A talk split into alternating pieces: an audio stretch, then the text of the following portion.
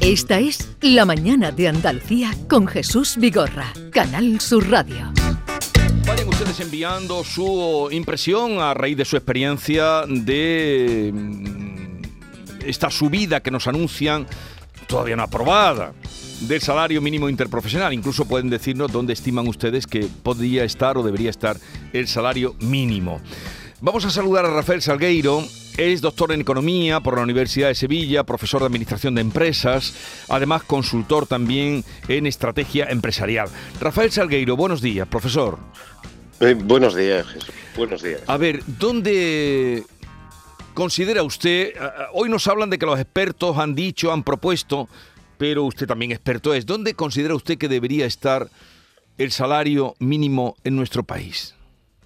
¿En qué cantidad, de, dinero eso? ¿En qué cantidad? Yo, yo no, no, no soy capaz de, decirlo, pero esta subida responde a un compromiso del gobierno que quiere aceptar lo que dice o, implantar lo que dice la Carta Social Europea, que es que se alcance el 60% del salario medio al final de es el propósito de la carta y se quiere alcanzar al final de la legislatura.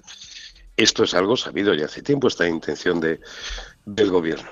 Y ahora lo que ha hecho este comité de expertos es proponer las pautas de, de subida en, en, cuatro tramos hasta el final de la legislatura que llegaría pues hasta 1.082 euros o una 1.082 euros. Sí. Y, eso sería, eh, eh, profesor, ¿y eso sería el 60% del salario medio de nuestro país?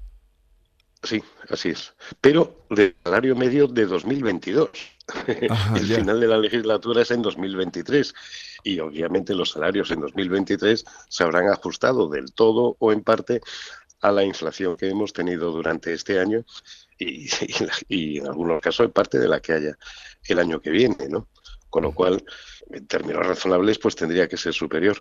Y respecto a cuál sería, la, la, respuesta sería, eh, ¿de qué región, de qué comunidad autónoma de España estamos hablando? Yo me atrevía a preguntarle, ya, me, me, atrevía con esta pregunta porque... Eh, porque usted también compra, usted gasta, eh, al margen de lo que el gobierno decida o lo que aprueben, o era por ahí va mi cosa, porque eh, 1.046 euros en fin, depende también de lo que si es una persona, si son dos, si son tres los que viven en la casa, ¿no? Los que dependen de ese eh, sueldo, eh, claro. Eh, efectivamente, la dependencia que tenga el núcleo familiar, el número de sueldos que entren, la cuantía de estos sueldos y de la comunidad autónoma. Los salarios medio en Madrid o en el País Vasco, en Cataluña, es superior al de Andalucía, por muchas razones, ¿no? Hay algunos países en los que el salario se, eh, mínimo se ajusta, en el caso de Estados Unidos es por, por estados, ¿no? Sí. En México se distingue entre las zonas eh, del norte del país, donde hay actividad industrial, y, y el resto del país. En Canadá también, si no recuerdo mal, también es por regiones, ¿no?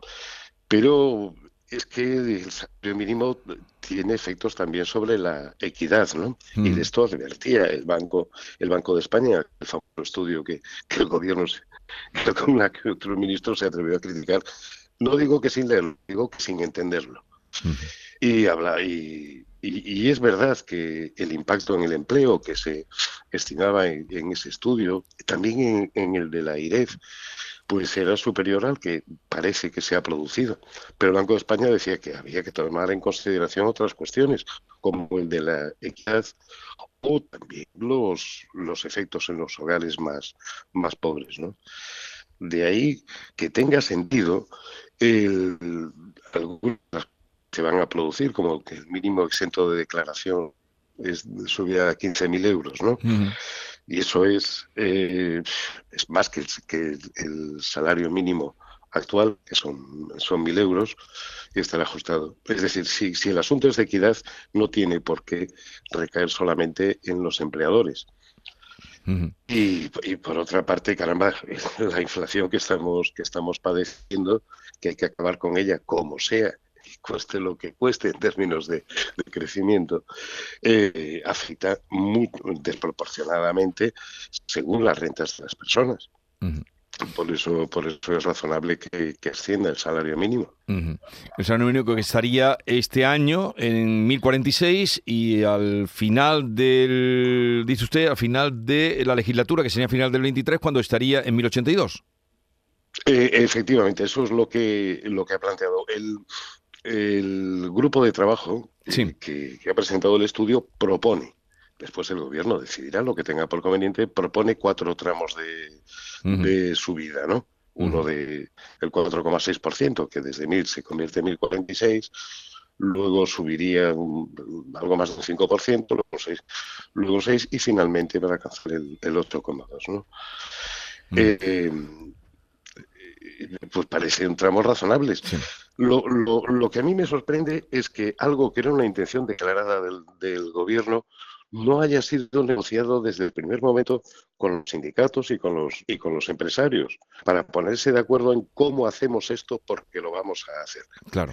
Y vamos a ir atropelladamente de nuevo. y, y si cosas no se deciden y se van dejando, se van dejando, pues surgen elementos que, que, influyen o que afectan. Ay, las prisas, ay, las prisas. Bueno, eh, profesor... Las prisas son por hacer las cosas tarde. Ay, las prisas. profesor Rafael Salgueiro, gracias por estar con nosotros. Un saludo y buenos días. Feliz año. Buenos días y feliz Navidad. Igualmente, feliz Navidad, feliz año. Bien, vamos ahora a escuchar a los oyentes. Ya han oído lo que nos ha dicho el profesor. Se alcanzaría a final de año el 60% del salario mínimo, eh, de la media, perdón, del salario que hay en nuestro país el 60% del salario medio de nuestro país. Ahora opinen ustedes y déjense oír 670 940 200. Buenos días, soy Pilar de Córdoba. Mire, yo creo que, efectivamente con mil euros nadie puede vivir ni llegar a final de mes, más como está todo de caro. Pero claro, ¿cuál, dónde, está la, ¿dónde está la trampa? Como ha, ha habido un oyente que ha, estado, que ha participado hace un momento, en tantísimo fraude y tanto, tanto, tanto como hay de negro, ¿eh?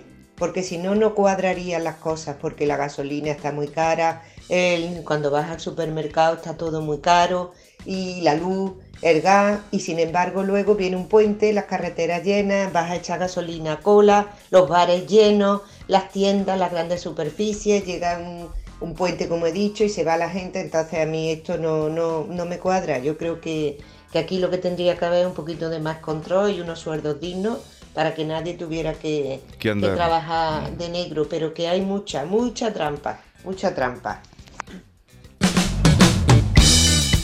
Buenos días, Jesús.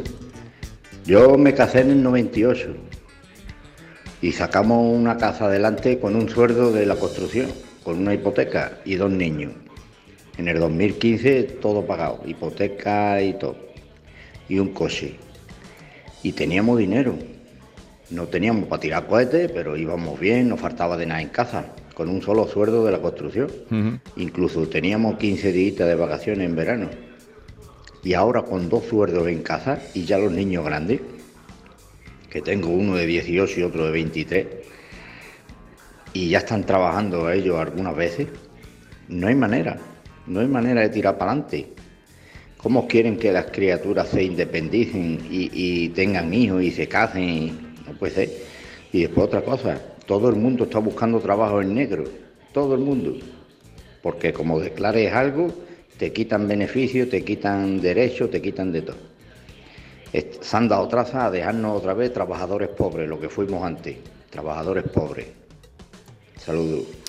Ahora busquen ustedes un profesor que con palabras tan claras defina lo que este señor ha contado de experiencia propia vivida. ¿eh? Oye, pero yo no sabía que había tanto tanta economía sumergida. O sea, el pero vamos a ver, David, pero tú dónde vives, pero tú crees todavía en los gnomos, David mío, de mi alma. Pienso que la gente no se metía en tantos líos. Ten en cuenta que te pueden ir a hacer una inspección. El otro día fui a poner unos neumáticos al coche y no te voy a contar cuándo. Me dice el chico, ¿con IVA o sin IVA? Digo, bueno, con IVA como todo el mundo. Dice, no, no, es que te lo puedes hacer sin IVA. En negro, digo, bueno, aquí está todo el mundo metido en lo negro. Pero vamos, David, que me sorprende. Tú te has caído de, ¿Tú crees en los gnomos? No, no, pero pensaba yo que la gente eso ya lo iba abandonando, lo del dinero B.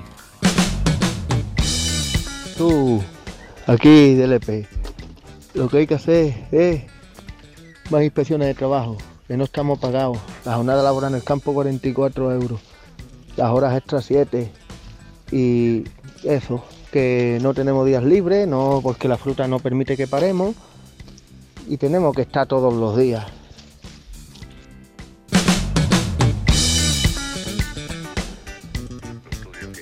Sí, buenos días. Buenos días a todos. Eh, yo os quería decir que una cosa es el salario mínimo interprofesional y otra cosa es el salario base. Lo que hay que subir es el salario base. ¿Eh? Porque yo estoy cobrando ahora mismo 850 euros. Y pues claro, eh, te vienen los descuentos normales y demás. Como el sueldo es bajo, pues no llega los 1080 no los cobro, los que cobro son 850. Eh, buenos días. Bueno, pues con mil o mil y pico euros, claro que tienes. Y te sobra dinero. El problema está en las grandes superficies, en las tiendas, en el textil, en el zapato, en todo lo que compres, que lo ponen por las nubes. A ti te pueden poner un sueldo incluso de 3.000 euros.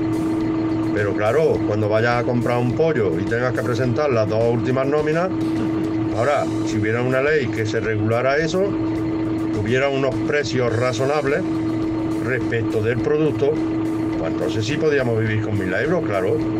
Ahora que te suben 30, 40 euros más al mes y, y- y la comida y todo el doble, eh, esto es lo de siempre. En fin, ¿qué vamos a hacer? Venga, un abrazo.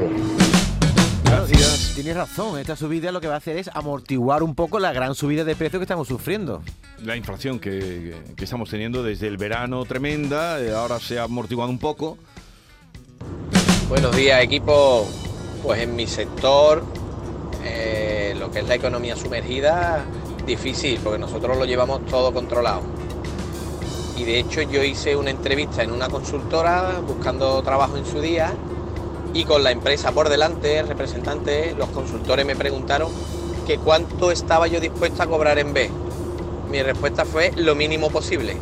Todo en nómina que después te jubilas y le queda a la gente, como decía mi abuela, tres perras chicas. Hola Jesús, buenos días, buenos días a todos. Yo trabajo en ayuda a domicilio, el salario mínimo, con 370, dígame usted dónde voy a ir. Con una niña, una casa, gastos que pagar. Y que la cosa está muy mala, Jesús. Y las empresas o lo que sea no te quieren subir los sueldos, por muy salario mínimo que pongan, ¿sabes? Que tengan un buen día y felices fiestas. Muchas gracias, mí, igualmente felices Jesús, el fiestas. anterior oyente me ha dejado me ha dejado bloqueado, o sea que en la misma empresa que te paga te pregunta que cuánto dinero quieres cobrar en B, o sea que te dan a lo mejor 800 de nómina y 200 o 300 en B, que no cotiza, como ha dicho este señor, ¿no? Yo no yo pensaba que había tanta tanta economía sumergida dentro de las empresas también, los jefes pagan en B, pero esto en que no, no me lo creo de verdad, ¿eh? Habrá algunos, no en la mayoría, supongo. Espero que no. Hola, buenos días, soy de Málaga. David, no me puedo creer que no creas que haya tanta economía sumergida. Andate a Malagueta. 16 años trabajé y a mí no me quisieron hacer nunca un contrato. Y no voy a decir quién es la persona, pero era alguien muy importante, ¿vale? Que ahora ya no está más por aquí.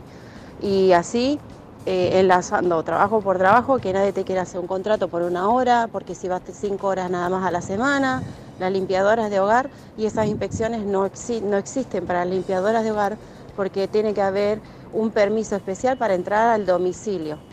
¿Vale? Así que mira, con, con eso solamente con las empleadas de hogar en, la- en las zonas importantes o más eh, mejor posicionadas tenés un montón de economía sumergida y de ahí para adelante.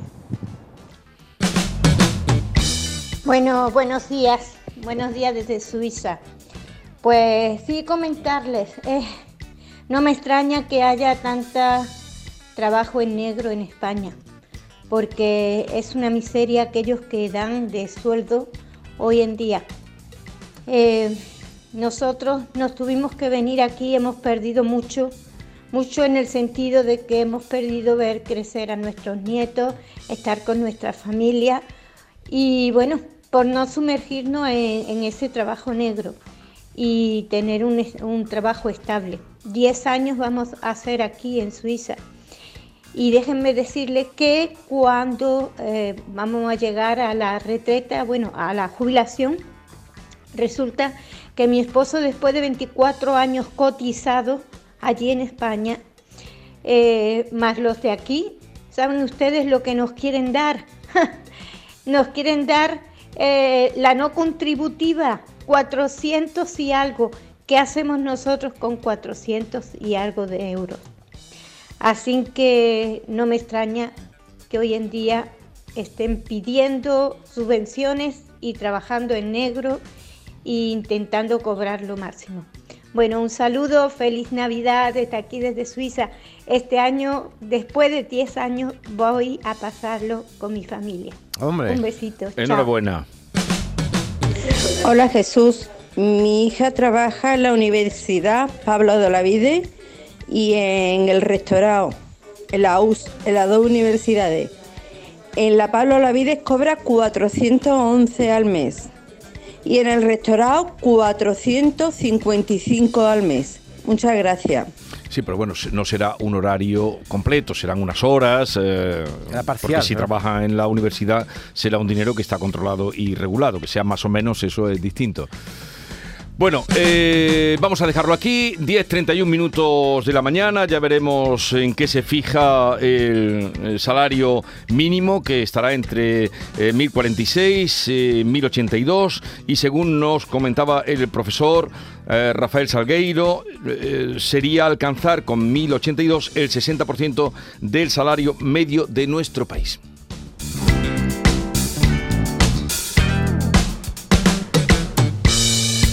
Esta es La Mañana de Andalucía con Jesús Vigorra, Canal Sur Radio.